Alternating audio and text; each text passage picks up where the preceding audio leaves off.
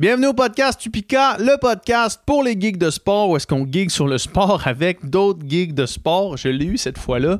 Euh, je viens juste d'enregistrer l'intro du podcast que vous avez entendu avec Sarah Baribeau il y a quelques semaines, où est-ce que j'avais complètement chié le début du podcast. Ben pas maintenant. Maintenant, je l'ai eu.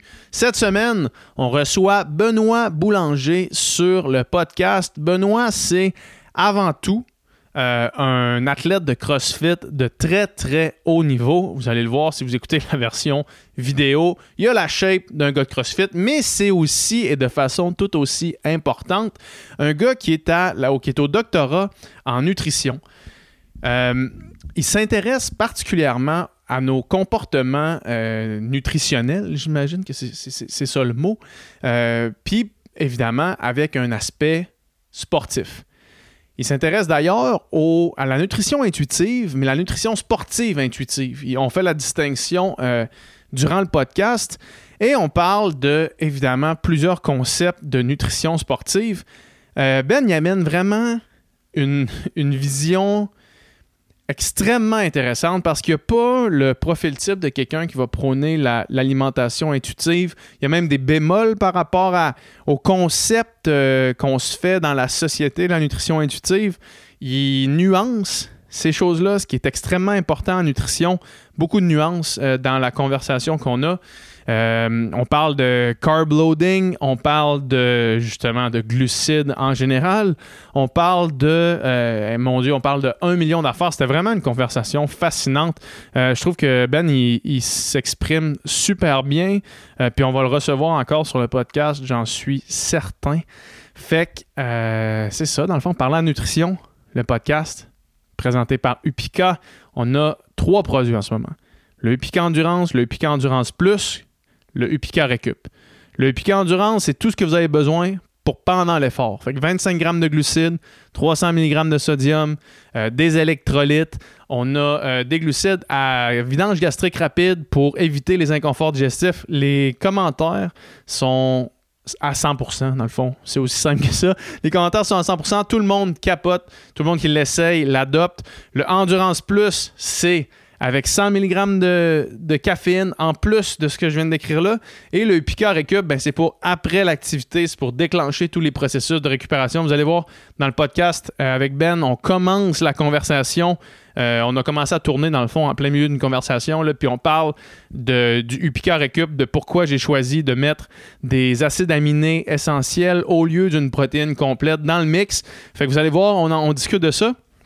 Euh, super podcast. Euh, si vous allez. Là, je parle du podcast, mais j'étais rendu à la pub. Euh, écoutez, grosse journée, je suis mêlé un peu. Fait que si vous voulez commander 10% de rabais sur votre première commande, utilisez le code UPICA Podcast en un seul mot pour 10% sur votre première commande, comme je viens juste de dire, au upica.ca. Fait que, excusez l'intro décousu.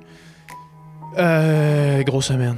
Grosse semaine. Gros, gros mois, en fait. Grosse année. Pour vrai, un bon gros 5 dernières années. Là. En fait, depuis que je suis plus à l'université, man, un gros 10 ans. Un bon vieux 10 ans de comme. Ouh. Anyways, j'espère que vous allez aimer la conversation. je vais aller me coucher, man.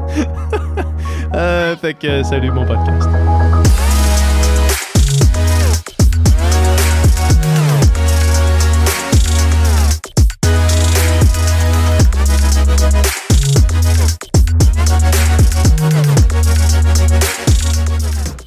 Ouais, ben, on check, on s'arroule, man. On enregistre.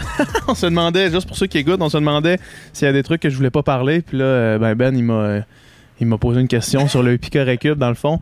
Pourquoi choisir des acides aminés à la place de prendre de la protéine complète? Euh, parce que j'y ai pensé. J'ai pensé prendre la protéine complète. On a même fait des tests avec de la protéine de riz puis de la protéine de pois. De pois Mais parce que je voulais que ce soit vegan, évidemment. Ouais, ouais, ouais. Puis ce qui faisait vraiment chier, c'était la texture. Puis la texture, l'espèce de texture laiteuse, on n'était pas capable de s'en sortir. Genre, on n'était pas capable de, de, faire autre chose. Ouais, ouais. Puis l'idée, c'était de que tu aies envie après un effort de longue durée, mettons, où tu as eu chaud, Ouais, tu as sué ouais, en ouais, masse, ouais. tu avais envie de Que boire de quoi, tu sais. Ouais. Ouais, Fait qu'on s'est dit, qu'est-ce qu'on peut faire qui n'est pas une protéine complète, mais qui peut euh, démarrer la- le Ouais. processus de synthèse musculaire, démarrer le, le processus de récupération, mais qui donne envie de boire, tu sais. Fait que, puis on le brand pas comme étant un, un genre de... Un de comme étant un chèque de protéines, tu sais. Puis après ça, l'autre l'autre affaire qu'on réfléchissait en faisant ça, c'est comme la prot vegan, il y en a quand même pas mal. Ah, si tu ouais. veux ta prot vegan, tu sais, moi, moi, ce que je fais quand j'ai vraiment des gros workouts, c'est que je prends un, un scoop de Upica, euh, en récup aussitôt que je direct. finis. Mais après ça, je prends un scoop de, prot ouais. vegan aussi, tu sais. Fait qu'on va peut-être en faire éventuellement de la prot vegan, mais ça va Ouais. être comme ça, tu sais. Ouais, parce que tu, tu dis souvent ça, genre, ah, il existe déjà ce produit-là, mais tu sais, au final, le, genre, tu sais, il y en- existe plein de tous les produits. les produits, genre, exact, c'est ça, c'est ça. Sauf que je me suis dit, c'est moins criant comme Ouais, besoin ouais. parce que ce produit-là, euh, ou l'équivalent moins bon, évidemment, Ouais, que le ouais. Moi, j'en prenais déjà, euh, j'en- prenais des, des produits de même, mais qui venaient des États-Unis, puis euh, fallait que je le commande, fallait que je le fasse venir, puis ça me faisait un peu chier. Fait que je me suis dit, il y a cet espace-là ici. Ouais, Alors local. que pour la protéine vegan, ben, je peux aller en acheter euh, n'importe quel shop. Là. Believe, entre autres, là, Ouais, de mon ami Julien.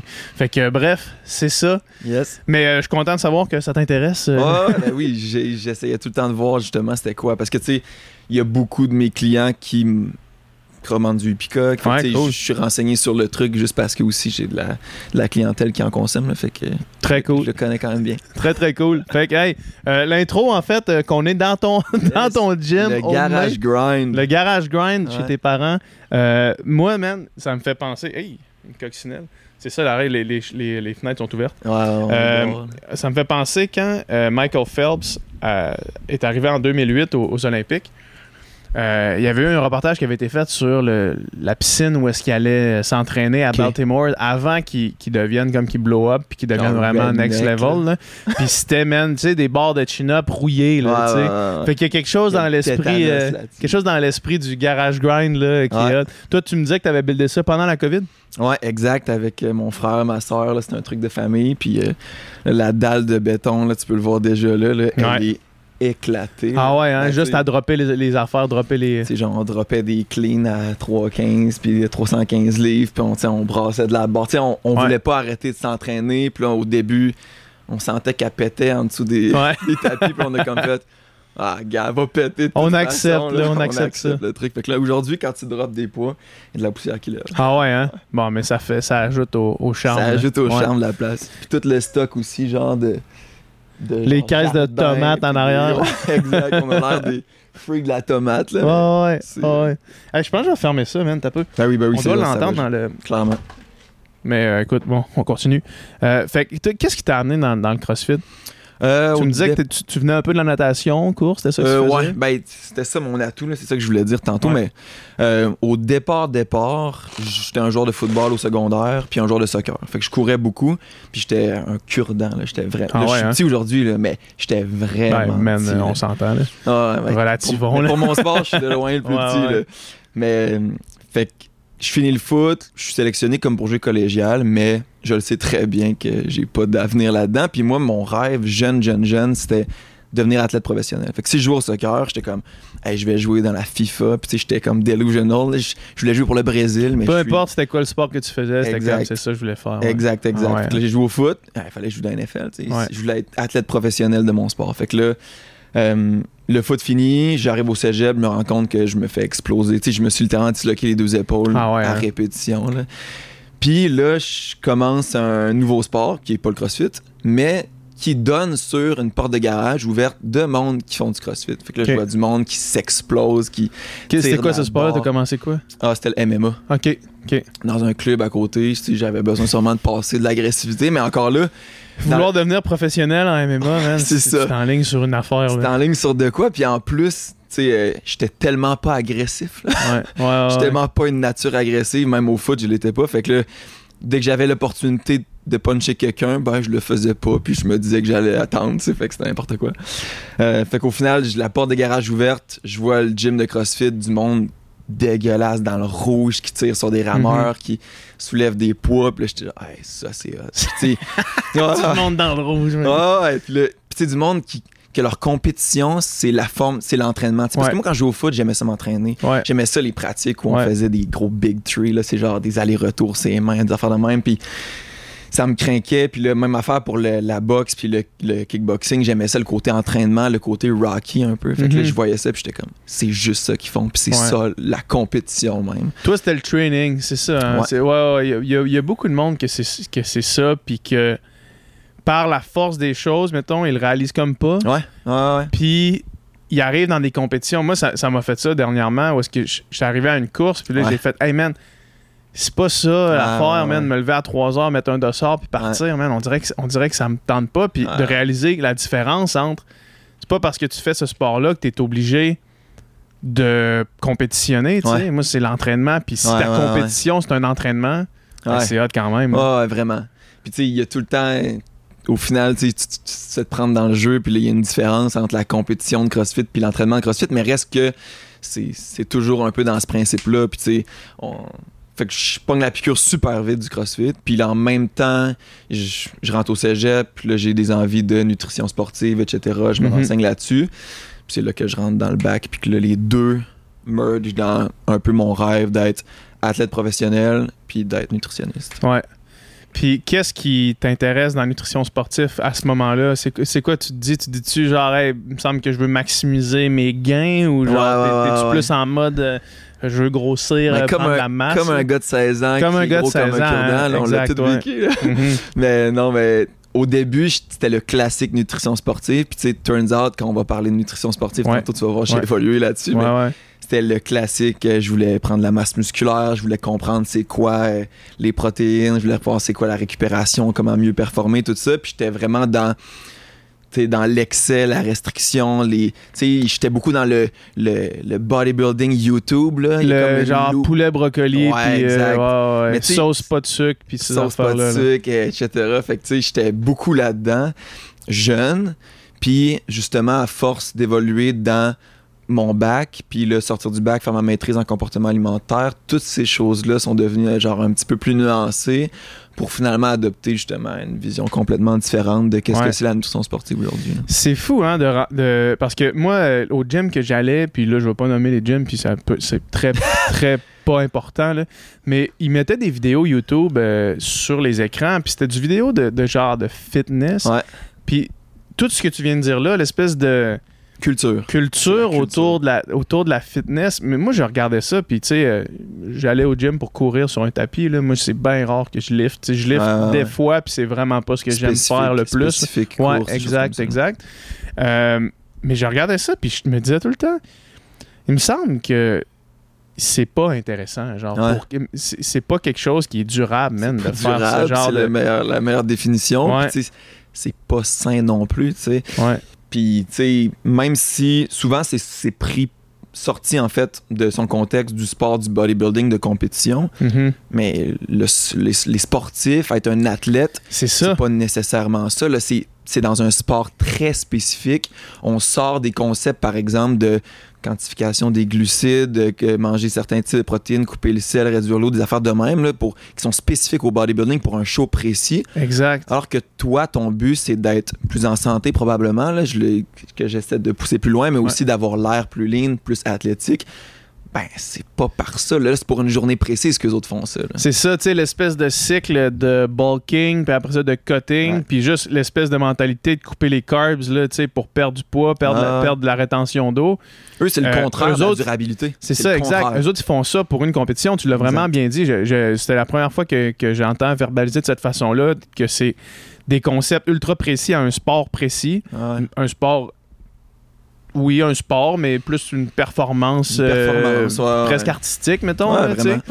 Euh, puis c'est un- ces concepts-là qui sont sortis puis qui sont réutilisés euh, pour le gars qui, lui, Se mettre en forme. Se mettre en ça la forme, meilleure exact. définition du truc. Le gars écono-fitness à la pyramide euh, qui est là, euh, qui est au cégep, puis qui veut, il veut se mettre en forme, tu sais. Que lui, il revient chez eux, puis il mange du brocoli, puis des- du poulet. Exact. comme, Exact. Puis ça comment tu vas avoir de l'énergie demain matin? ça là? touche tellement les jeunes hommes, puis là, tu sais, ça Ouais, touche aussi ouais. les femmes vraiment fortement, là, mais tu sais, Mhm. pour que je puisse parler par expérience, je dis ça, mais ça touche les jeunes, les jeunes hommes, puis là, tu sais, en ce moment, avec les, les différentes chaînes TikTok ou les YouTube Shorts, qu'on beaucoup centré là-dessus, sur la masculinité, puis sur le fait d'être musclé, c'est masculin, etc., ben ça vient affecter beaucoup ces jeunes-là qui vont aller essayer de trouver l'information pour soit perdre du poids ou en gagner, tomber justement sur de la mauvaise information, puis se développer puis pas nécessairement un trouble alimentaire diagnostiqué, mais développer des habitudes alimentaires qui sont extrêmement malsaines. Puis tu sais, ça touche aussi les femmes à 100%, mais en ce moment, il y a comme une culture autour de la masculinité chez les jeunes hommes. Puis dans notre centre de recherche, on, en parle beaucoup, mais c'est assez euh, brutal ce qu'ils peuvent vivre en termes de t'es pas valable si t'es trop mince, puis t'es mhm. pas valable si t'as du gras, puis etc. Fait que c'est quand même assez compliqué. Ouais, ça s'inscrit dans le lignée euh, probablement de, de, de, du, des Andrew Tate euh, de ce monde. Je l'ai pas nommé, mais. Qui partage exactement. 100% qui, qui cible exactement ces jeunes garçons-là, puis que ces jeunes garçons-là, ils n'ont pas nécessairement les connaissances pour être capable de euh, caler la bullshit sur ça. Puis c'est à, un moment, on le sait, on a été des jeunes garçons éventuellement, euh, euh, on a été des jeunes garçons par le passé, puis éventuellement, éventuellement, on va être des jeunes garçons. Puis on on, on est super impressionnable facilement. Ah, on cherche, puis il y a plein d'affaires que faut trouver, puis c'est correct de faire des erreurs parmi ce chemin-là, mais reste mhm. que c'est plate qu'il y ait cette, euh, cet exemple-là ou que ce soit ça leur guide. C'est ça qu'ils veulent aller euh, chercher. Tout à fait. Puis pour en revenir à la nutrition, quand tu as commencé à t'intéresser à la nutrition, que tu es rentré à l'université là-dedans, puis c'est quoi c'est quand il y a eu un déclic de quand ok c'était pas ce que c'était pas ce que je pensais là. Euh, ben le bac est zéro centré sur la nutrition sportive. Fait que tu pognes un deux minutes quand t'embarques là en te disant hey moi je vais euh, être le nutritionniste des Canadiens de Montréal. Puis là tu te rends compte que c'est fait pour aller en hôpital 80% des nutritionnistes qui sortent du bac vont en hôpital fait que c'est pas fait là, pour devenir le nutritionniste d'un athlète Des Canadiens de Montréal. Des Canadiens de Montréal. Mais dans le temps, j'aimais le Canadien. Fait que, euh, fait que tu pognes deux minutes, puis là, finalement, moi, je me suis rendu. J'allais voir mes profs, puis j'étais très passionné par la nutrition, probablement gossant, mhm. mais j'allais voir mes profs, puis je leur demandais plus sur la nutrition sportive, tout ça, puis il y avait des plus vieux au doctorat qui en faisaient, fait que là, j'allais les voir, puis là, chaque fois, c'était différent de ce que je voyais sur YouTube ou ce que mes influenceurs, dans ce temps-là, c'était pas des influenceurs, mes favoris démontraient. Puis là, c'était full plus nuancé. Puis là, tranquillement, pas vite aussi, au, ce qui est important à l'université, c'est d'apprendre à faire ta recherche, d'apprendre à aller voir dans la littérature puis de faire de la lecture de la littérature. J'apprends ça au début de ma maîtrise. Puis là, OK, là, je comprends que la littérature, premièrement, est en avance sur ce qu'on se dit dans les médias aujourd'hui, beaucoup, là, environ 14 à 17 ans, souvent qu'on dit. Ouais. Ouais, ça c'est fou, hein? Ouais, ça c'est crazy. Mais tu sais, il y a tellement d'affaires qui sortent comme récemment. Puis là, moi, je, mettons, j'étais en recherche depuis 3 ans, 3-4 ans. Puis là, c'est comme, hey, ça, c'est dans notre milieu, c'est vieux. Là. Pourquoi on parle de ça? On a mis ça derrière d'un boîte déjà. Là, c'est la nouvelle mode. Puis c'est comme. Fait en tout cas, je sais même plus ce que je disais, mais. Euh, ben là, t'es es arrivé dans ça, t'as commencé à t'intéresser à la nutrition sportive, à poser des questions aux gens. Puis là, je commencé à faire la littérature. Ouais. Exact. Puis là, je me rends compte que, bon, c'est beaucoup plus nuancé qu'on le pense. C'est vraiment pas noir puis blanc comme les gens veulent nous faire penser. Puis c'est là que ça m'amène à découvrir aussi tout le pan de euh, l'intuitivité de l'alimentation, mhm. l'inclusivité de l'alimentation par rapport au poids. Puis c'est là que ma maîtrise en comportement alimentaire, mon background d'athlète qui devient de plus en plus professionnel à ce moment-là, ben là, tout se merge ensemble, puis là, je suis capable de prendre le temps de me faire une tête sur OK, c'est quoi, la c'est quoi le message qu'on devrait envoyer en termes de nutrition sportive chez les athlètes jeunes comme vieux qui ont des objectifs très valables de haute performance, même si on sait très bien que c'est pas tout le monde qui va se rendre à un niveau professionnel. Mais c'est quoi le message qu'on envoie? Parce que le message d'alimentation intuitive, il est, super, il est excellent, je l'adore, mais souvent les gens en nutrition sportive vont pas se sentir concernés. Mm-hmm. Puis même les coachs qui ont des athlètes, ils vont pas sentir leur athlète concerné. On les met dans une classe à part les athlètes. Puis c'est vraiment l'excuse qu'on se donne souvent. C'est comme, ah, c'est un athlète, fait que lui, c'est pas grave s'il compte ses macros. C'est un athlète, c'est pas grave s'il a pas de plaisir alimentaire. C'est un athlète, c'est pas grave s'il sort pas avec ses amis. C'est pas grave s'il manque des anniversaires. C'est pas mm-hmm. grave s'il manque des soirs au resto. C'est pas grave. Parce que c'est un athlète d'excellence. Parce que c'est un athlète d'excellence. Alors que c'est faux, tu sais. Euh, tous les athlètes ont entre guillemets, une famille. Tous les athlètes ont des amis, une vie sociale. Ont un cercle autour du athlètes- sport. là. Exact. Même Puis- si le sport demeure le point central, probablement, de, Même leur- de leur demeure le point existence et de leur vie, puis- il y a plein d'autres choses qui gravitent autour. je vais toujours me battre, moi, pour euh, essayer de propager l'idée qu'un athlète heureux, là, un athlète qui est bien dans sa vie, est pas mal plus performant qu'un athlète malheureux. Puis Mhm. quand on. Puis on va pouvoir parler de nutrition sportive intuitive, comme j'aime l'appeler, Ouais, mais ouais. Un athlète qui va être dans la restriction, qui va être dans les plans alimentaires, qui va être là-dedans, oui, peut-être, même dans un sport là, où le poids est, peut être important, comme par exemple, on parlait tantôt de bike, le wattage par kilogramme. Oui, le poids peut être important, mais il a beau shedder 5 livres, s'il est en dépression, il va faire les pires scores Ouais. de sa vie. Puis il y a des exceptions à ça. Michael Phelps, il a probablement envie de se tirer une balle avant de gagner plein de médailles d'or, puis fine. Mais pour 99,999% des gens, on va être le meilleur, qu'on va avoir du fun. Puis quand, tu sais, toi-même, tu l'as tu vécu dans ta méga longue course où à un moment donné, t'as plus de fun, t'as fait fuck off. Ben, t'as pas fait ton meilleur score à vie. Peu importe à quel point tu aurais compté la quantité de grammes de protéines que tu aurais mis cette Ouais, journée-là. ou, ou, tu sais, j'avais, tout mon plan de, de mon plan de nutrition avec À euh, la seconde 75 près, grammes à- de glucides à l'heure. Je savais exactement quoi prendre quand ma montre sonnait. J'ai pas fini ma course, là, tu sais. Ah, T'as pas fini la course? Ouais, j'ai pas fini la un bon course, score. Ouais. Fait qu'un athlète heureux, un athlète équilibré va performer, premièrement, beaucoup plus longtemps. On devrait favoriser ça, on devrait encourager ça. C'est les athlètes Tout à à place fait. d'encourager des short success. Mais still, Ça, on, ça, on pourrait avoir un autre podcast au complet là, Ouais, ouais. sur comment ah, sur comment amener des jeunes jusqu'à nager, jusqu'à nager, jusqu'à faire leur sport le plus longtemps possible parce qu'ils seront jamais aussi bons que le plus longtemps. S'ils arrêtent à 19 ans, c'est sûr qu'ils n'atteignent pas leur plein potentiel. là. Au CrossFit, là, on est malheureusement un énorme exemple de ça. On a trois athlètes super jeunes, là, en bas comme de 19 ans, qui, sont, qui ont très rapidement reach les mondiaux, puis qu'aujourd'hui, ils prennent une année sabbatique parce qu'ils sont plus Ils sont capables. brûlés, ouais. Un burn-out.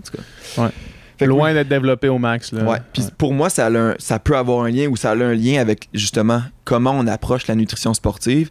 Puis c'est pas à prendre à la légère la façon dont on va percevoir n'importe quoi, mais la nutrition en général. Ouais. C'est pas juste dans comment on l'applique, mais c'est aussi comment justement on, on le perçoit au jour le jour. C'est tout le temps vu comme un défi, une restriction, une obligation, c'est pas pareil que si on est dans. on mange quasiment les mêmes affaires, mais dans un guide ou un protocole, un cadre alimentaire beaucoup plus flexible qui nous permet d'avoir des événements sociaux, des choses comme ça. Fait que ça, c'est Ouais. l'essence même de la nutrition sportive intuitive. Ouais. Euh, juste faire un step back avant qu'on rentre dans ça, parce que c'est vraiment euh, c'est super intéressant. tout ce que tu dis, ça, ça fait vraiment du sens. Le, le concept d'alimentation intuitive. Ouais. Concept euh, que on, a parlé euh, fréquemment. Moi, j'ai- Ouais, que ouais. j'ai j'ai reçu beaucoup de monde, tu le fait le podcast, qu'on a parlé de l'alimentation intuitive, euh, qu'on en a parlé beaucoup dans les médias. Moi, on dirait que j'ai encore une- un questionnement Ouais. par rapport à ça parce que une restriction, appelons-la comme on veut, là, tu sais, euh, c'est pas tout le temps négatif. Je te donne un exemple. Je m'en vais dans une soirée, je le monde, tout, tout le monde a du fun, puis là, le monde se met à faire de la cocaïne, mettons. Je te donne l'exemple, puis là, je dis pas, tu sais, je dis pas que j'en fais ou quoi que ce soit, c'est pas ça le point, là. Mais que là, tout le monde a du fun, puis moi, Si je me restreins pas, j'en fais parce que tout le monde a du fun, tu sais. Mais là, je sais, je sais que, euh, genre, ah, ben, j'en, prendrais, mais je sais que j'en prends pas parce que je sais ce que ça va faire sur moi. Je sais que c'est premièrement illégal. Je sais que. Sauf que si tu te restreins pas, si tu fais juste écouter ce que ton envies, corps ouais. veut puis tes envies, tu vas en faire, tu sais. Puis après ça, tu sais, j'entends des fois des messages comme si tu as envie de le prendre, c'est ton, ton corps le veut. Puis je me dis oui, mais c'est pas tout ce que ton corps veut ou ce que tu as envie de faire qui est bon à faire. Ouais. Moi, là, si- je- honnêtement, je pourrais descendre à tous les jours une boîte de biscuits, euh, tu sais, les biscuits tradition, genre euh, ça en truc. gelée. Là. Si j'allais m'acheter, tu sais, il y a comme de la gelée? gel- non, il y a comme de la gelée au milieu. Ok. En tout cas, peu importe. Puis si moi je voulais faire ça à tous les soirs, je pourrais me descendre une boîte. Je pourrais vraiment me descendre. Mon corps demande une boîte de biscuits à tous les soirs. Mais faut que je la, je peux pas la prendre parce que je sais les impacts négatifs que ça va avoir sur ma santé, tu sais. Fait que comment est-ce qu'on réconcilie ces deux idées-là? Parce que l'idée de dire, hey, arrête de te restreindre, 100%. 100% d'accord avec ça, of course. Mais en même temps, on peut pas juste ouvrir toutes les valves de accepter tout ce que notre corps crave parce que ton corps il crave des affaires, tu lui donnes. Fait que tant que moi je vais manger ces biscuits-là, là, si demain matin j'arrête cold turkey de manger ces biscuits-là, dans trois mois j'aurai plus de craving de ces Ouais. biscuits-là. Sauf que faut que j'arrête, faut, faut que je me restreigne pour pas avoir ces cravings-là tout le temps. Comment est-ce qu'on réconcilie ces idées-là? Puis là, je te parle, on n'est pas encore rendu dans la nutrition Ouais. sportive intuitive, Juste, juste mais nutrition, juste ouais. nutrition intuitive. Tu sais, comment qu'on réconcilie ces deux idées-là? Puis j'avais vraiment hâte que tu... Puis je veux que tu fasses l'avocat du diable. hein. J'aime, je, vais- je vais vouloir... Parce que souvent, quand... Même dans les récents podcasts ou dans les podcasts en général, quand on parle d'alimentation intuitive, c'est deux personnes convaincues qui Ouais, se exact, parlent. exact. Puis il y a souvent... C'est pas nécessairement des commentaires qu'il va avoir sous la vidéo, mais parfois c'est ça. Mais c'est des gens qui vont amener des points vraiment valables, genre ça. Puis là, c'est de faire comme... La personne l'a pas expliqué parce que personne l'a contredit, mais ça s'explique. Ouais. ok? Ça, c'est la première affaire. Ouais, exact, c'est ça, exactement, 100%. Parce que si, si j'ai ces questions-là, je suis sûr que si je le pose à, à toi, si je le pose à quelqu'un qui connaît ça, va avoir une réponse à ces Ah, questions-là. ouais. Puis c'est pour ça que c'est important de le faire. Fait que c'est un exemple assez arch, la cocaïne, là, mais... non, mais je te, tu sais, je te donne cet exemple-là parce que c'est comme. Le, le- le meilleur, la meilleure explication que je peux donner, c'est que ça, la réaction que tu as eue face à la consommation des gens autour, c'est intuitif. Puis c'est fait partie de l'alimentation intuitive. L'éducation en nutrition que tu peux avoir, qui te permet de faire des choix alimentaires puis de connaître qu'est-ce que les choix vont faire sur ton corps. C'est la même affaire pour la nutrition sportive intuitive, c'est pareil Mhm. ça fait partie de l'intuitivité de l'alimentation. Exemple. Je, m'en- je, je suis, je suis, c'est pas de la nutrition sportive, je suis juste quelqu'un d'actif dans la vie parce que c'est sain, on encourage ça. Je m'en vais courir à une heure, puis à midi, il s'offre l'option que je me commande une poutine un- ou un n'importe quoi, là, parce que je vais pas viser un aliment, mais un aliment très riche en gras, en sel ou en n'importe quoi, puis un repas complet de protéines, sources de glucides complexes, etc. Bon. L'éducation en nutrition que je- tu pourrais avoir te permettrait de savoir comment tu vas te sentir après un repas riche en lipides et en sel. Tout La digestion fait. va être ralentie, tu vas le sentir dans ton estomac plus longtemps. Tu vas pas avoir nécessairement une énergie constante due à ces sources-là. Il manque de protéines, manque de sources de glucides, etc. Bon. Versus l'autre qui te donne d'énergie plus constante, ta source de protéines qui va t'aider à absorber plus lentement tes glucides, qui va te permettre d'avoir une énergie constante à ton entraînement. Ben ça, c'est intuitif. Tu veux bien te sentir. Souvent, dans l'alimentation intuitive, puis ce qui est défendu là, par les personnes qui la montrent, c'est juste souvent ce qu'on oublie de présenter, c'est ce qui est intuitif, c'est de se sentir bien, c'est d'avoir de l'énergie, d'avoir du plaisir alimentaire. C'est toutes ces choses-là égales. C'est pas juste le plaisir alimentaire. La vie n'est pas autour seulement du plaisir alimentaire. 100%. tu sais. Fait que ça, ayant cette littératie nutritionnelle-là, fait que ces connaissances en nutrition-là, ben, tu as la chance de pouvoir faire un choix intuitif qui n'est pas une restriction. Puis quand je parlais tantôt, je foreshadowais ça, mais quand je parlais tantôt de comment tu perçois quelque chose, euh, ça a un impact sur comment tu vas le vivre, là, ben c'est ça. Si tu le perçois comme une restriction, OK, j'ai, mettons, j'ai pas le droit de manger de la poutine jamais. C'est pas ça. Si je veux bien me sentir à mon entraînement, je veux non, c'est je veux bien me sentir à mon entraînement, je vais choisir d'avoir un repas complet qui contient Mhm. des sources de glucides puis des protéines. C'est ça la- 100%. la nuance. Je comprends absolument. Ce que tu expliques là, c'est euh, tout à fait applicable à quelqu'un qui fait du sport. Les gens qui nous écoutent, c'est Ouais. tout à fait applicable à ces gens-là parce que ils vont savoir que, puis moi le premier, quand je mange euh, une poutine, puis que là, il faut que j'aille jogger après, oublie ça. Si Ah je sais que j'ai un training qui s'en vient, je sais que je vais manger de Ah. quoi de léger, carbs, euh, tu sais, des, euh, des carbs un peu avec, euh, mettons, je sais pas, du gruau avec des noix, puis, puis, Source de protéines, n'importe quoi. Mais ça, on le sait. Quand on fait du sport, n'importe Ouais. qui qui est déjà allé courir avec une poutine dans le ventre, Ouais. il est au courant que c'est le pire feeling. Mm. Puis ça, on l'évite intuitivement, je suis d'accord avec toi. Où est-ce que, j'en- où est-ce que je posais la... Ben pas où est-ce que je posais Quelqu'un la question. C'est parce que quelqu'un d'inactif, puis si tu considères que l'intuitivité, on l'a de part aussi nos connaissances en nutrition, de lancer le message collectivement Exact. à la société complète, en prenant pour acquis que tout le monde a les connaissances de nutrition pour être capable d'avoir cette intuition-là, il me semble que c'est un peu à côté de la traque. Comme, comme par exemple, là, on pourrait prendre un exemple de gens inactifs, parce que c'est juste, euh, il faut, ça, va- ça demande juste plus de nuances, mais Ouais. tu sais, Euh, si par exemple, tu n'as pas l'éducation en nutrition de savoir que si tu répartis pas bien tes sources de glucides dans ta journée, tu vas avoir beaucoup de up and down. S'ils sont jamais accompagnés de fibres ou de protéines, ben ça va, tu vas avoir des crashs d'énergie, mettons. Ouais. Pas besoin de t'entraîner pour mal filer quand tu travailles à l'ordi. Ouais. Tu peux mal filer pareil, puis tout le temps avoir un down vers 3-4 heures, puis tout le temps avoir extrêmement faim, puis pas bien te sentir. Bon. Ben, ça reste que si tu as l'éducation en nutrition, tu peux faire des choix différents. Fait que même Ouais. si tu pas actif, ça fonctionne aussi. Ouais. Mais tu as raison, dans le message populationnel qu'on doit envoyer, il y a ça à intégrer. Par contre, c'est pas. Je sais pas comment dire.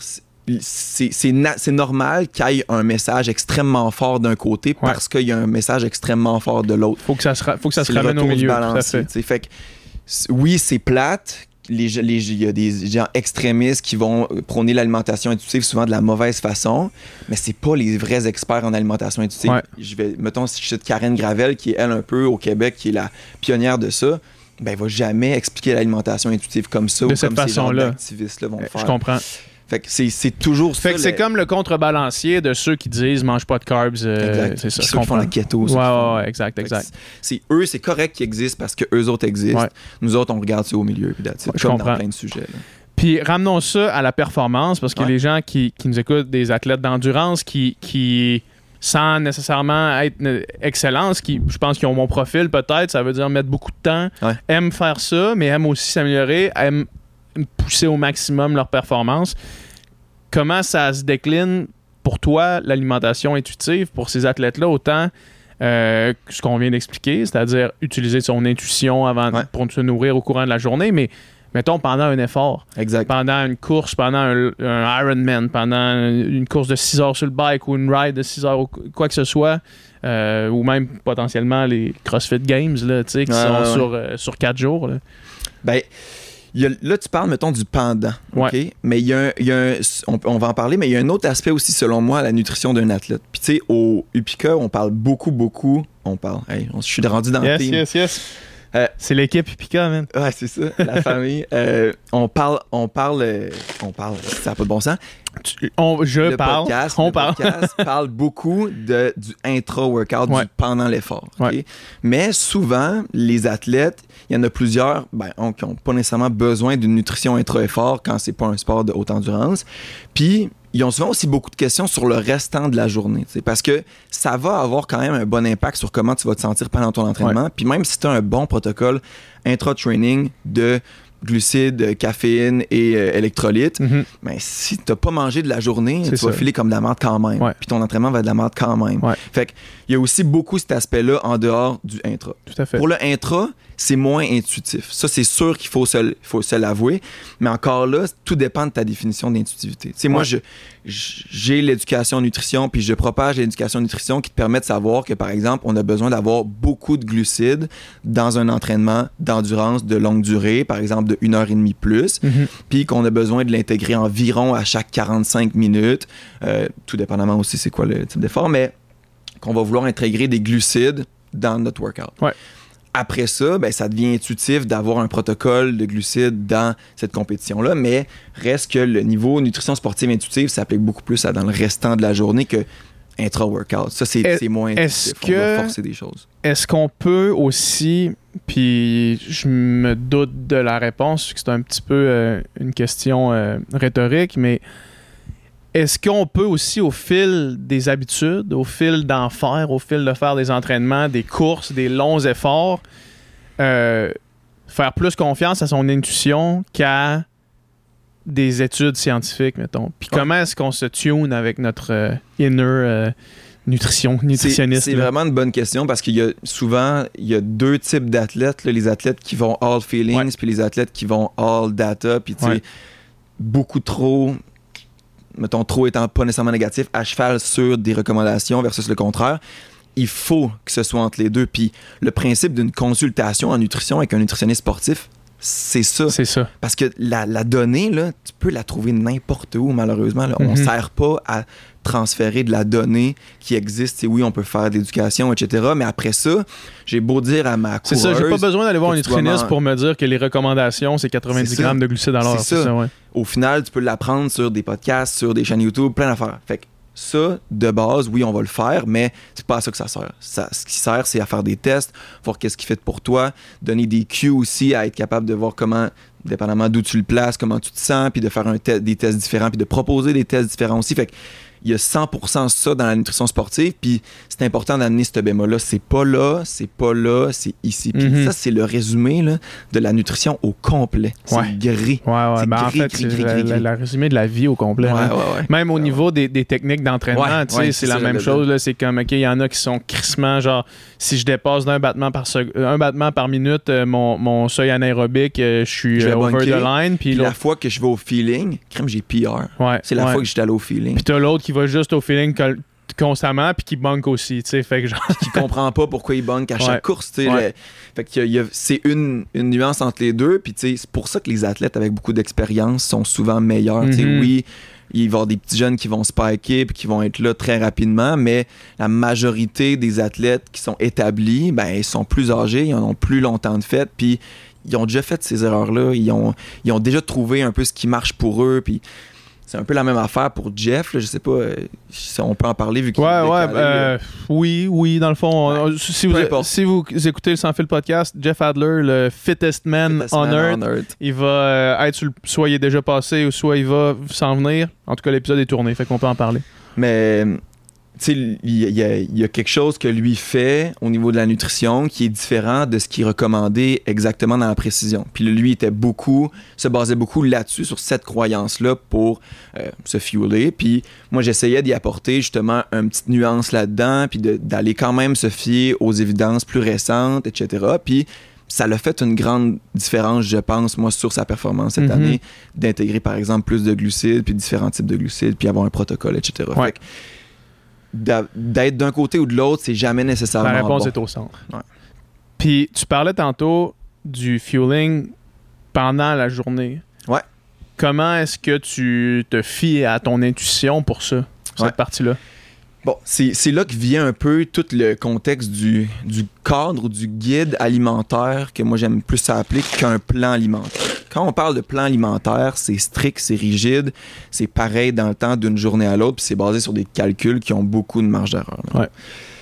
Puis un guide, un cadre, ben c'est justement une genre de délimitation où on va vouloir se situer pour être sûr d'avoir tout ce qu'on a besoin pour un bien récupérer, puis aussi bien performer puis aussi bien sentir niveau justement santé mentale, santé physique.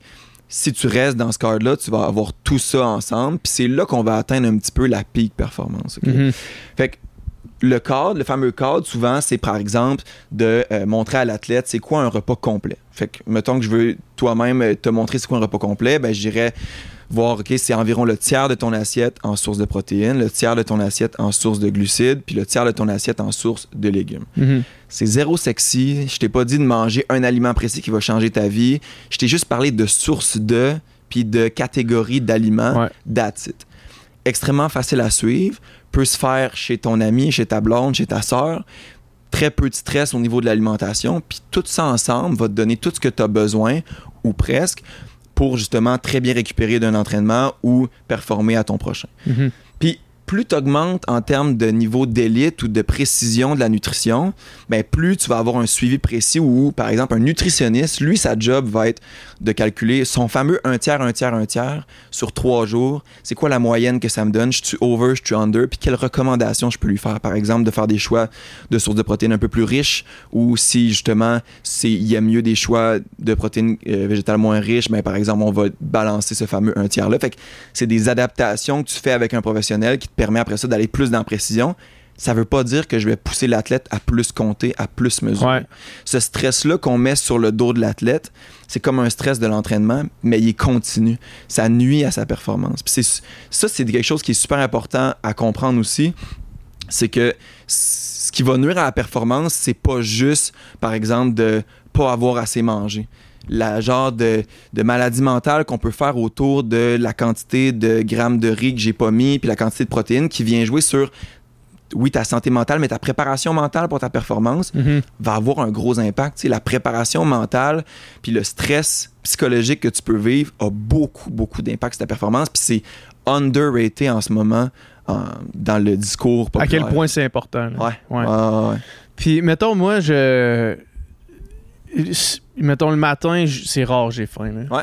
C'est vraiment rare j'ai faim. Puis intuitivement, je mange pas avant 13 heures, mettons. Ouais. là. Tu sais, à peu près. Peut-être Ouais. midi, mettons, là, mais très très rare. À moins que j'aille un training où est-ce que là, je me force à manger parce que je les- par expérience, manger, à- aller m'entraîner à jeun, ça, ça chie tout le temps. là, tu sais.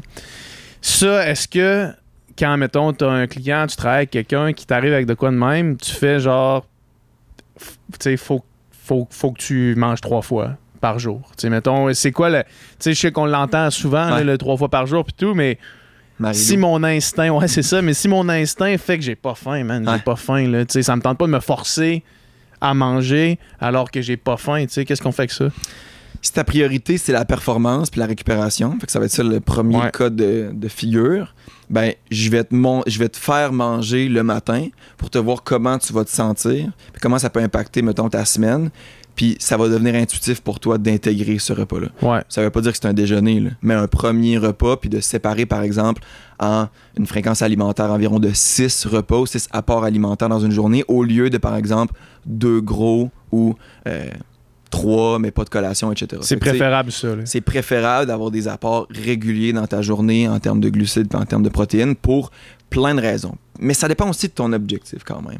Ouais. Si- je suppose que ton objectif c'était la pure performance, mais souvent l'objectif est de perdre la masse adipeuse. ok? Ouais. Puis ça encore là, les gens vont tendance à vouloir réduire leur apport calorique, fait qu'à vouloir éloigner le moment qu'ils vont intégrer de la nourriture. Ouais. Mais ça, dans la littérature, c'est vraiment beaucoup démontré que plus on attend longtemps avant de manger, il y a deux choses qui se passent. Tu fais des moins bons choix alimentaires, puis tu n'es pas capable de manger selon tes besoins. Tu n'es pas capable d'écouter tes signaux de satiété. Mhm. Fait que pour ces raisons-là, je t- je t'en- j'essaierai de t'introduire à cette éducation en nutrition-là, puis j'essaierai de te convaincre de l'essayer, premièrement, puis de faire un feedback sur comment tu te sens, puis c'est probablement que tu verrais des bénéfices positifs, puis que, par exemple, je sais pas moi, tu aurais peut-être une meilleure récupération, peut-être plus de jus à la fin de tes entraînements, ou même pas dans ton entraînement, dans ta journée en général. Je sais pas moi, après tes trainings, tu es tout le temps dégueu, tu pas capable de travailler efficacement. Ouais. Mais là, au contraire, tu auras encore de l'énergie, tu auras encore du gaz parce que tu aurais fiolé sur une plus longue période. Ce que tu viens de faire là par la bande un peu, c'est d'attaquer aussi le jeûne intermittent. Ouais.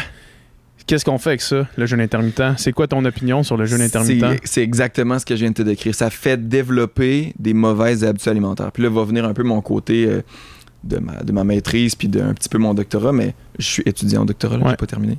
Euh, mais tout le côté comportement alimentaire, ça te fait développer des mauvais comportements alimentaires. Puis là, ça veut pas dire que c'est grave de le faire. tu sais. Même affaire pour le keto, c'est un petit peu la même rhétorique, ça fait développer des mauvais patterns alimentaires. Mais si quelqu'un le fait en ce moment, c'est pas grave. Il y a Pas absolument de rien de grave à le faire. Au contraire, tu sais, dans des cas de figure super précis, puis il y a certains docteurs un peu weird sur certaines études euh, sketchy qui vont essayer d'intégrer des ou de démontrer des effets bénéfiques de ça. Mais peu importe l'effet bénéfique court terme que tu peux aller chercher, même si c'est mal démontré, mais je ferai pas Mhm. l'inventaire là-dessus, mais au final, tu développes, par exemple, l'habitude alimentaire d'avoir extrêmement faim avant de manger. OK? Puis ça, on veut pas ça. Plus tu vas garder ton niveau de faim, comme j'aime le dire en joke, là, mais en fleuve tranquille de la satiété, OK? Ouais, c'est bon. en petites vagues, pas d'énormes up and down, plus tu vas être capable de manger selon tes besoins. OK? Fait que si, par exemple, tu es sur un plan alimentaire strict, tu es un robot, tu pas d'émotion, puis euh, tu te fies à ton plan, tu as raison que tu peux attendre 13 heures avant de plugger tout ton plan, mettons, puis tu vas arriver avec un nombre de calories X à la fin de la journée, it, tu es Ouais. un robot, tu sais. Mais si t'es pas un robot puis t'es un être humain, ben il va arriver plein de choses dans ta vie qui vont faire que tu vas devoir peut-être manger plus tôt ou manger plus tard ou euh, avoir envie d'un aliment ou envie d'aller manger ailleurs ou envie de cuisiner quelque chose de précis. Ben on veut être capable de montrer à la personne et à l'athlète à manger selon ses signaux de faim. Fait que si tu développes l'habitude d'avoir un pattern alimentaire qui te permet pas de l'écouter, fait que par exemple d'attendre extrêmement longtemps avant de manger, ben on n'est pas gagnant. Tu es en Mhm. train de t'entraîner à pas écouter tes signaux de faim, puis de faire un gros creux de vague, puis de pas être capable de viser tes, tes besoins, fait de manger plus que tes besoins dans la majorité des cas, puis en plus, ça a un effet sur les choix alimentaires. Ouais. Ce qui est dommage, parce que là, tu développes l'habitude de craver certains aliments que tu n'aurais pas cravé nécessairement si tu avais eu un- une gestion de la faim beaucoup plus calme, beaucoup, Beaucoup plus étendu sur ta journée. Là. Ouais. Puis est-ce que aussi, j'imagine que euh, on avait reçu euh, euh, Nicolas, mon ami Nick, qui, qui est Ouais. un nutritionniste sportif, tu as peut-être écouté l'épisode. euh, qui lui nous parlait de la quantité maximale que le corps peut utiliser de protéines pour Ouais. euh, la synthèse musculaire. Ouais. Fait que j'imagine que ceux qui veulent maximiser leur synthèse musculaire, leur réparation musculaire, c'est aussi bien avantageux de consommer des protéines Oui. toute la journée. Ben oui, 100%. Parce que la limite est quand même vraiment faible là, sur un bloc de comme 3-4 heures. Tu sais, mettons, il y a du monde qui me. Tu sais, j'ai partagé qu'est-ce que je mange dans une journée, mettons. là, Puis là, qui genre- disait que tu mangeais pas assez disais de que je mangeais pas assez de protéines, mais genre, comme honnêtement, j'ai mangé 5 fois dans ma journée. J'ai Ouais. mangé autour de 25 grammes de protéines à chacune de ces fois-là.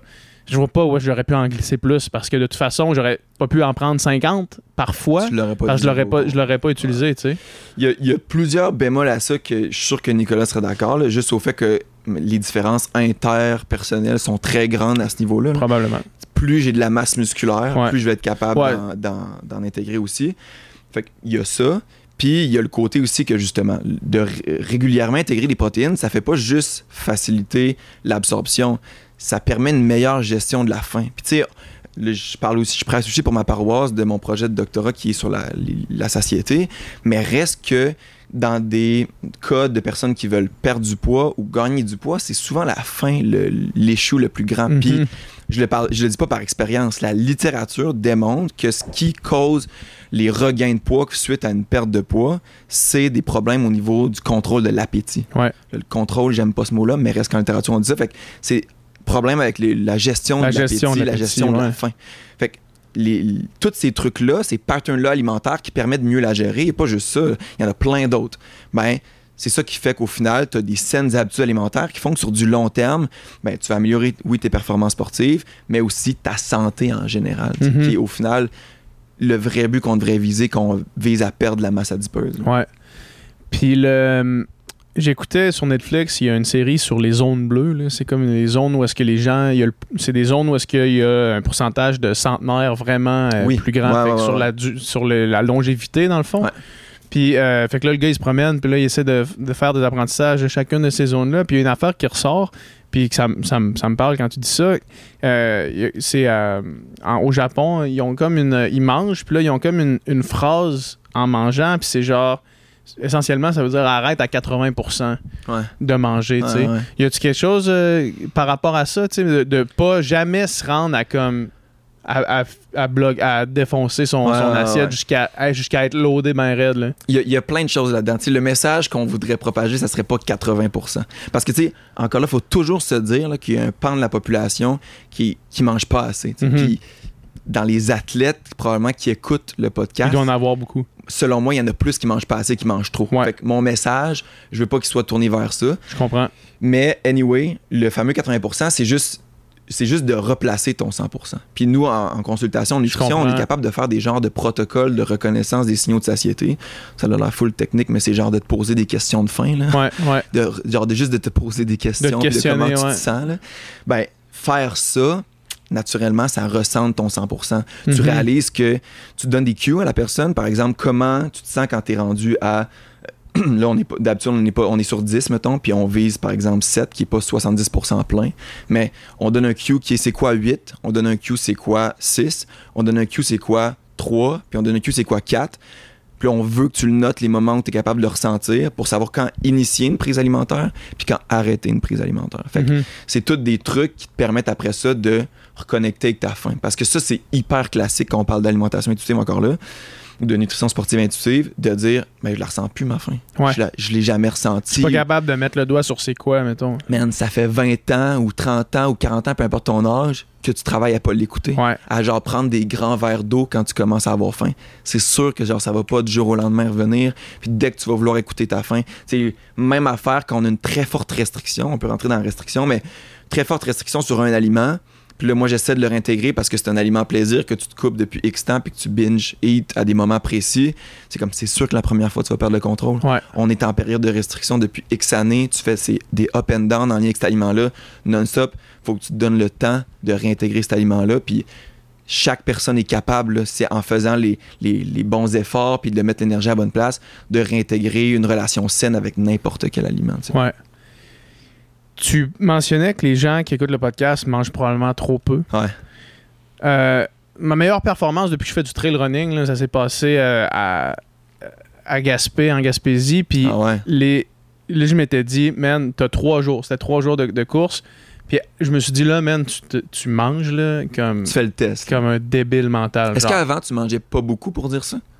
Euh, Ou tu t'en fous avant, je mangeais normal. Je faisais rien. Genre, je mangeais comme s'il n'y avait pas d'épreuve le lendemain, mettons. Je faisais pas. euh, tu sais, je mangeais peut-être un petit peu plus de carbs qu'à l'habitude, mettons, parce que je, je me rappelle, tu sais, parce que, genre, je m'étais fait dire que le spaghetti. que, J'allais dire ça. le spaghette avant une compétition de natation, mettons, tu sais, classique.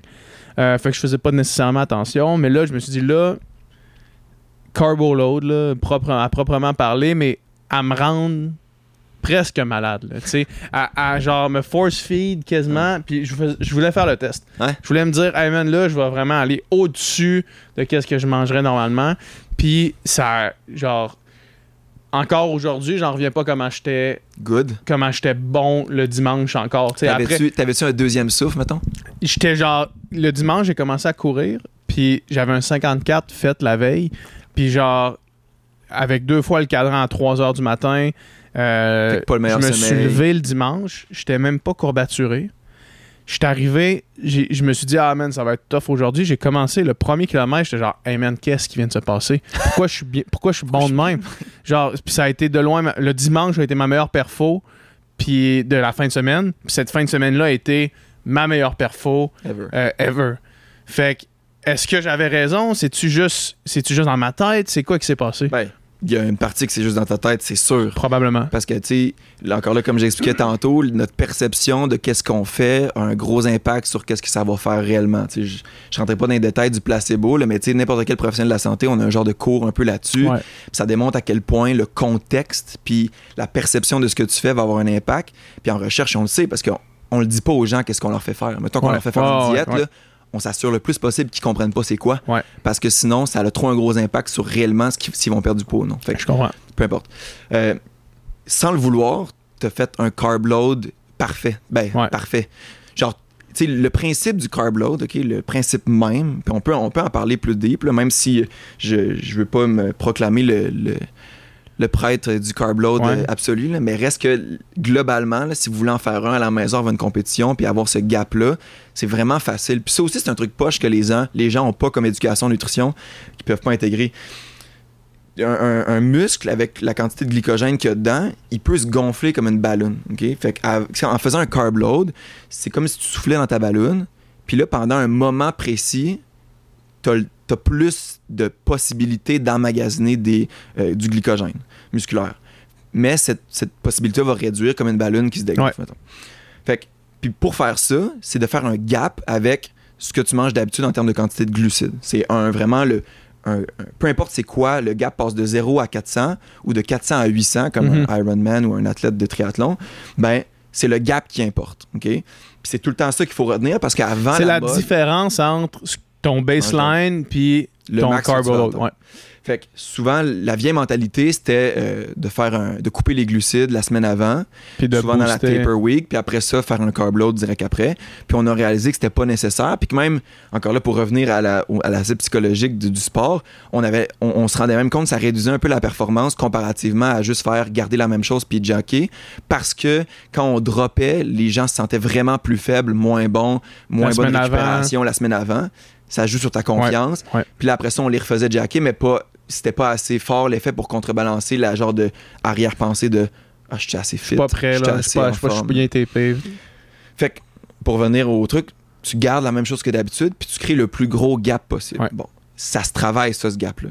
Le premier gap que, tu par exemple, juste, même avec Jeff, on s'est fait juste un call avant les, les CrossFit Games en lien avec ça, puis je voulais y faire faire un petit gap, parce qu'il est pas habitué. Il est pas habitué de manger beaucoup de glucides, Jeff. Fait que, je voulais faire un petit gap. Puis ce petit gap-là, là, il l'a senti vraiment beaucoup. Fait qu'imagine quand on fait un vrai protocole, quand c'est pas ton premier carb load, Ouais. puis que là, ton gap il est rendu à 400. Tu sais, il y a des, des, triathl- des triathlètes en Ironman là, qui font des gaps genre de 600 grammes de glucides. 600 grammes de glucides entre leur baseline et ce qu'ils mangent. ouais, c'est ouais. des malades. Genre. Fait que genre, ils sont rendus comme à 1000 grammes de glucides euh, dans Ah, une journée. ouais, là. ah, ouais. Puis c'est- c'est c'est fou. 4000 calories de glucides. Ouais. Ouais. Ah ouais. Puis ils sont capables de digérer. Parce que c'est surtout ça. Ouais. Parce que là, un carb load, si vous le faites à la maison, vous allez allez voir, si vous faites un trop gros jump, ben, vous allez avoir beaucoup de gaz, Ouais. vous allez vraiment aller souvent à la salle de bain. Ça sera pas le meilleur feeling de On votre salue, vie. je sais pas s'il va aimer que je raconte cette anecdote-là, mais sûrement. on salue mon, mon chum Jay du Temple qui, euh, Ah, qui était avec moi à, ce, à cette course-là en Gaspésie. On avait un. Airbnb ensemble, puis j'y ai dit, man, long carb load. Mais lui, il mange, man, il mange, tu sais, il mange pas de carbs tant que ça. Il mange des carbs Ouais. comme, comme n'importe qui Il dans le monde, mais fait. il avait jamais fait de carb load. Ah, C'est un bon exemple. On a ça. carbé load le, le vendredi.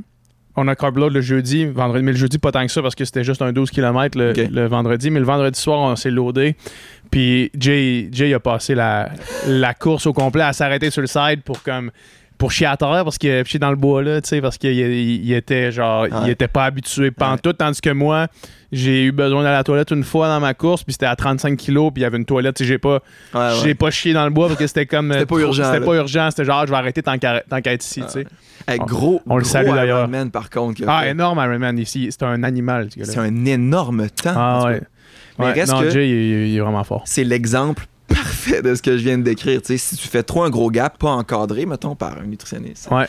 ben, c'est ça qui va arriver. Si tu fais un gros gap parce que le gars avec, avec toi dans l'Airbnb convainc, convainc d'en faire un. Ouais, c'est ça. Ouais. Fait qu'il faut que tu adaptes le gap. Puis, tu sais, moi, je fais littéralement des carb loads depuis ma première compétition ever de CrossFit.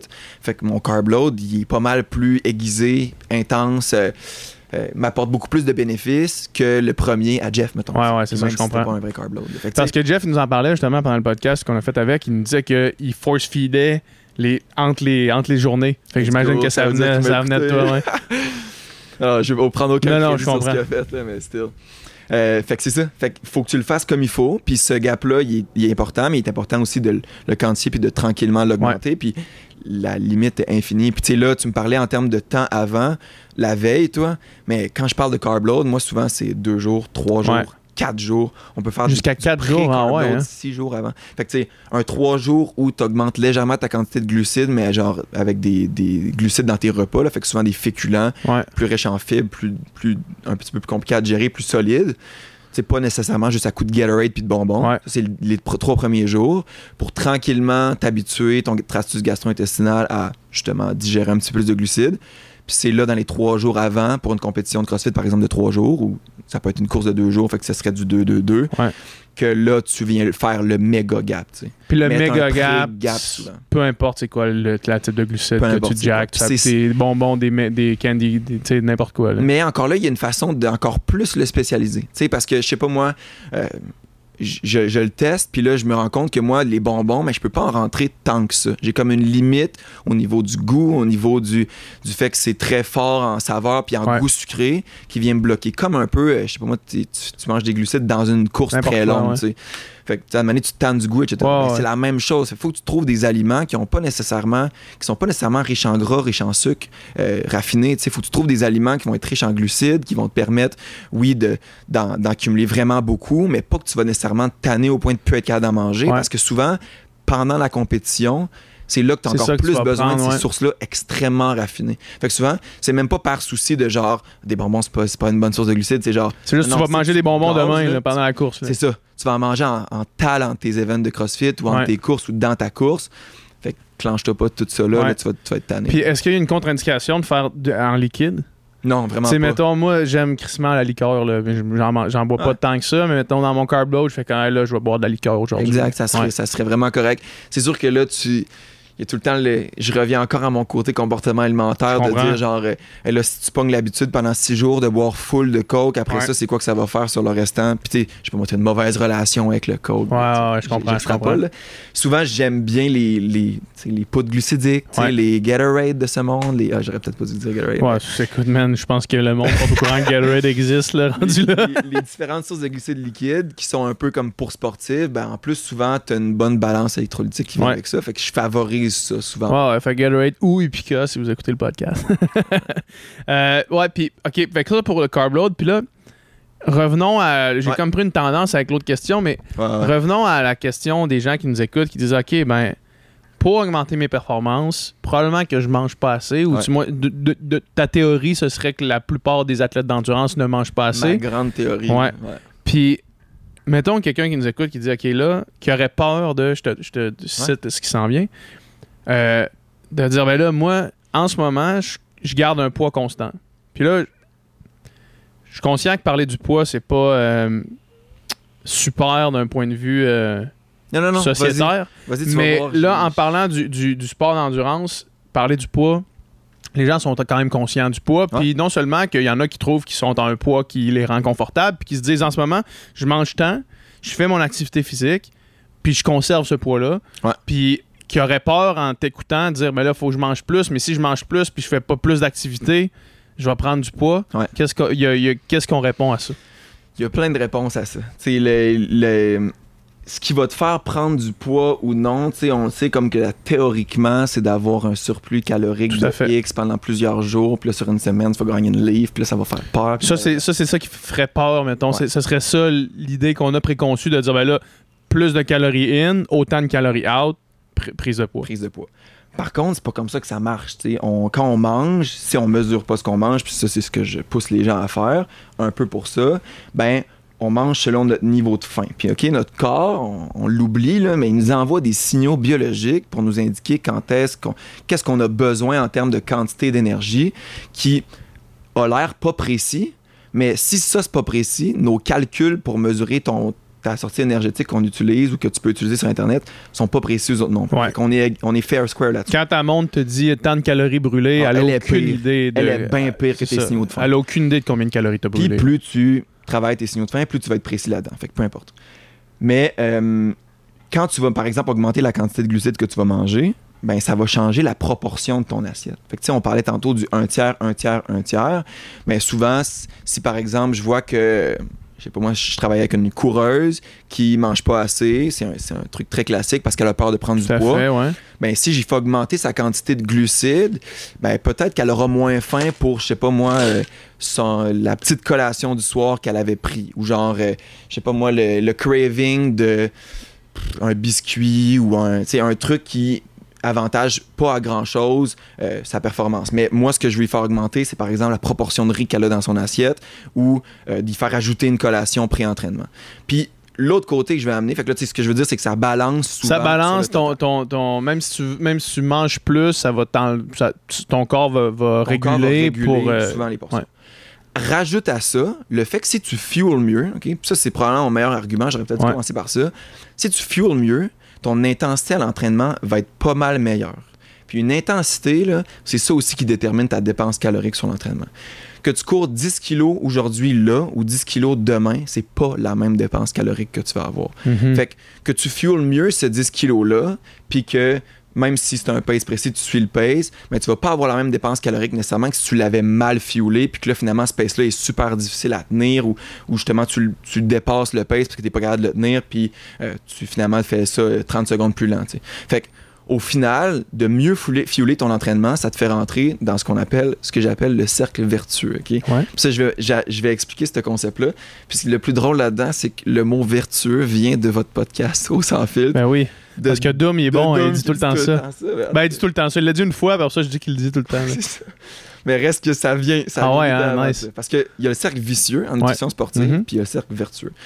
Le cercle vicieux, pour mettons montrer le contre-exemple, c'est le principe de se dire bon, ben, je veux garder mon poids que j'ai en ce moment ou en perdre. Mhm. Souvent, c'est en perdre pour améliorer ma performance. Mettons, Je mange coureur, moins, j'ai moins d'énergie, Mon je entraînement dépense moins de calories. Je dépense moins d'énergie à mon entraînement.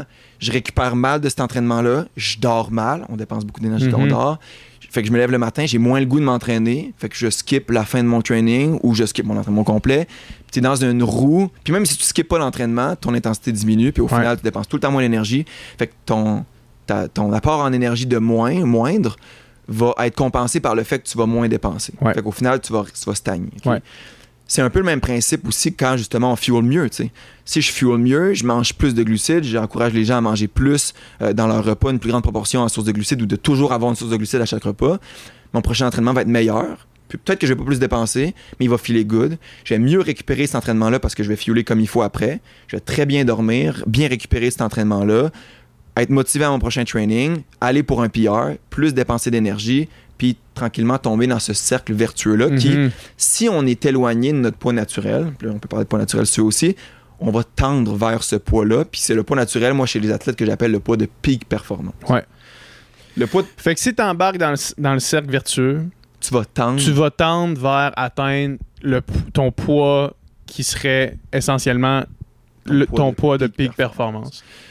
Puis fait que le, le concept tellement malsain du contrôle du poids chez les athlètes, principalement les athlètes femmes, moi j'ai vu des de mes yeux vu des, des- des filles développer des, des graves problèmes alimentaires de par un contrôle du poids par l'entraîneur L'entraîneur. ultra toxique là, ultra toxique Euh, mais on entend des histoires comme ça souvent là, les- les- le club La Nike là, de, course à pied gymnastique, euh, ouais, euh, c'est un très bon exemple. c'est ça la course à pied c'est- super euh, super Le vélo. Exactement ça.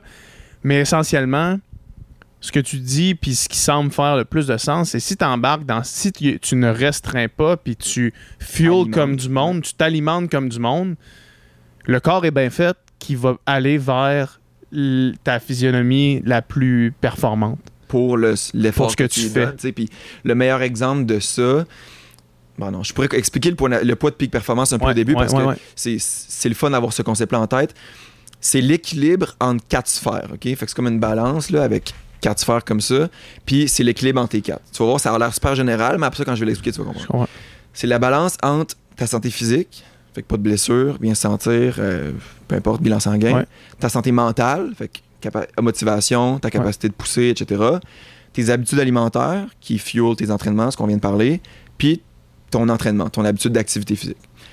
Ces quatre sphères-là, du moment que tu en as une en débalancement, peu importe c'est laquelle, tu vas tendre vers un poids qui est différent de ta peak performance. Peu importe si c'est à la baisse, peu importe si c'est à la hausse. Fait que par exemple, je suis une athlète, une coureuse pour une compagnie de souliers X, puis j'ai des bons scores, je suis une athlète professionnelle, puis je me fais montrer que si je perds du poids, ben je vais améliorer mes performances. Fait que je me restreins au niveau euh, de mes calories ou de mes apports alimentaires. Fait que j'ai un débalancement au niveau apport alimentaire. Puis euh, ça crée un débalancement au niveau de ma santé mentale, par exemple. Parce que là, je vais plus à des événements sociaux, je vais plus au restaurant, euh, j'ai de la misère à avoir des, des moments agréables avec la nourriture, du plaisir alimentaire. Ce débalancement-là va la faire tendre vers un poids plus faible. Fait qu'on se dit, hey, crème, attends, elle va bien, la fille, là, elle est on the road to a PR, là, elle, va, Ouais. elle va tout déchirer, elle perd du poids. Mais finalement, elle va faire les pires performances de sa vie back-à-back, puis finalement complètement pour l'heure de la compétition parce qu'elle est plus bien, elle n'est pas, elle nécessairement dans une bonne santé mentale. Ouais. Ça fait la même chose avec la santé physique quand tu commences à accumuler les blessures parce que tu manges pas assez. Ça fait la même chose quand tu tombes tout le temps malade parce que tu manges pas assez. La sous-alimentation, c'est extrêmement dangereux. Puis là, on parle d'un côté du balancier, mais l'autre côté existe aussi. Tu sais, je sais pas, je tombe, j'ai une moins bonne. c'est le contraire, là. c'est quelque chose qui provoque, par exemple, une moins bonne santé, euh, euh, une moins bonne santé physique. J'ai tout le temps mal dans mon genou. Puis ça fait un débalancement au niveau de euh, mon habitude d'activité physique. Ouais. Je suis plus capable de courir, j'arrête de courir complètement. Ça débalance mes habitudes alimentaires parce que là, je recommence à consommer de l'alcool. Mhm. Ben, au fil des mois, des années, je vais tendre vers un poids qui est plus élevé. Mais peu importe si c'est plus élevé ou plus faible, tu t'éloignes de ton poids naturel ou de, pour un athlète, ton poids de peak performance. Puis cet éloignement-là, qu'il soit positif ou négatif, il est néfaste. Exact. Il nuit à ta performance. Exact. Puis ça, c'est probablement le message que j'aimerais ça le plus partager euh, à travers le podcast, c'est de justement essayer d'avoir un équilibre dans ces quatre sphères-là pour tendre vers pas un chiffre sur la balance, vers toi, ton poids de peak Mhm. performance. C'est ça parce que ce poids-là de peak performance, il est unique à chacun. Puis si tu as la balance des quatre affaires, tu vas, tu vas l'atteindre de toute façon sans même y penser dans le fond. Exact. Puis quand on a la l'arrière-pensée de se dire ah je sais pas moi tous les gymnastes ont le même poids depuis des années ok? Ouais. fait que là tu te dis ben je dois probablement avoir un poids similaire ou une grandeur similaire pour faire partie de la gymnastique mais c'est juste à cause de la mentalité de tous ces entraîneurs là qui ont C'est la poule avant l'œuf. là. c'est la poule avant l'œuf, là. Puis, tu sais, les, les personnes qui avaient un poids plus élevé, qui auraient probablement mieux performé, ont passé toute leur vie à vouloir perdre du poids à place de s'entraîner. C'est ça, exact. Puis à exact. être dans un cercle vicieux. Puis, mais là, maintenant, il y a des athlètes en gymnastique qui ont des poids beaucoup plus élevés qu'avant, des corps beaucoup plus gros, sans aucune connotation négative. Puis c'est la même affaire dans le sport comme nous autres au CrossFit. On a des filles maintenant qui ont des corps complètement différents que de la fille super sec, super mince, des gens avec de la masse adipeuse. Puis Krimbin, ils gagnent les CrossFit Games là, cette Ouais. année. Leur Horvat, c'est un peu ça l'exemple qu'elle a voulu donner aussi dans son speech.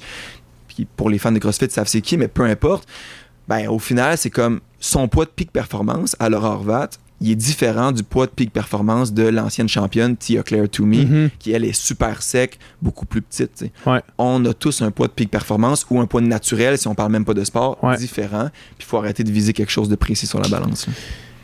Incroyable, man, comme message. J'espère que c'est ça qui va rester parce que c'est vraiment bon, c'est vraiment fort. Hey, man, là, on, on dépasse mon On temps habituel, mais euh, on va refaire ça, c'est sûr, mon gars. Vraiment, vraiment, vraiment intéressant. Tu t'exprimes super bien, man. Puis Ah, c'est super clair. Fait que euh, merci beaucoup, man. Puis euh, où est-ce que les gens te suivent? Ben.boulanger pour la page plus athlète. Tu comme athlète professionnel, il faut que tu t'avais une page. Ouais, faut que tu te brandes. petite brand au plaisir de personne. Ouais. Euh, euh, c'est aussi une page professionnelle, Ben Nutritionniste, où j'ai une coupe de capsules qui explique un peu quelques concepts, là, que j'aimerais ça être plus actif dessus quand même, mais reste que vous pouvez aller vous abonner à va Je vais mettre ça dans les- la description du, euh, du podcast. Thank you, man. Très cool, man. Merci. Yes.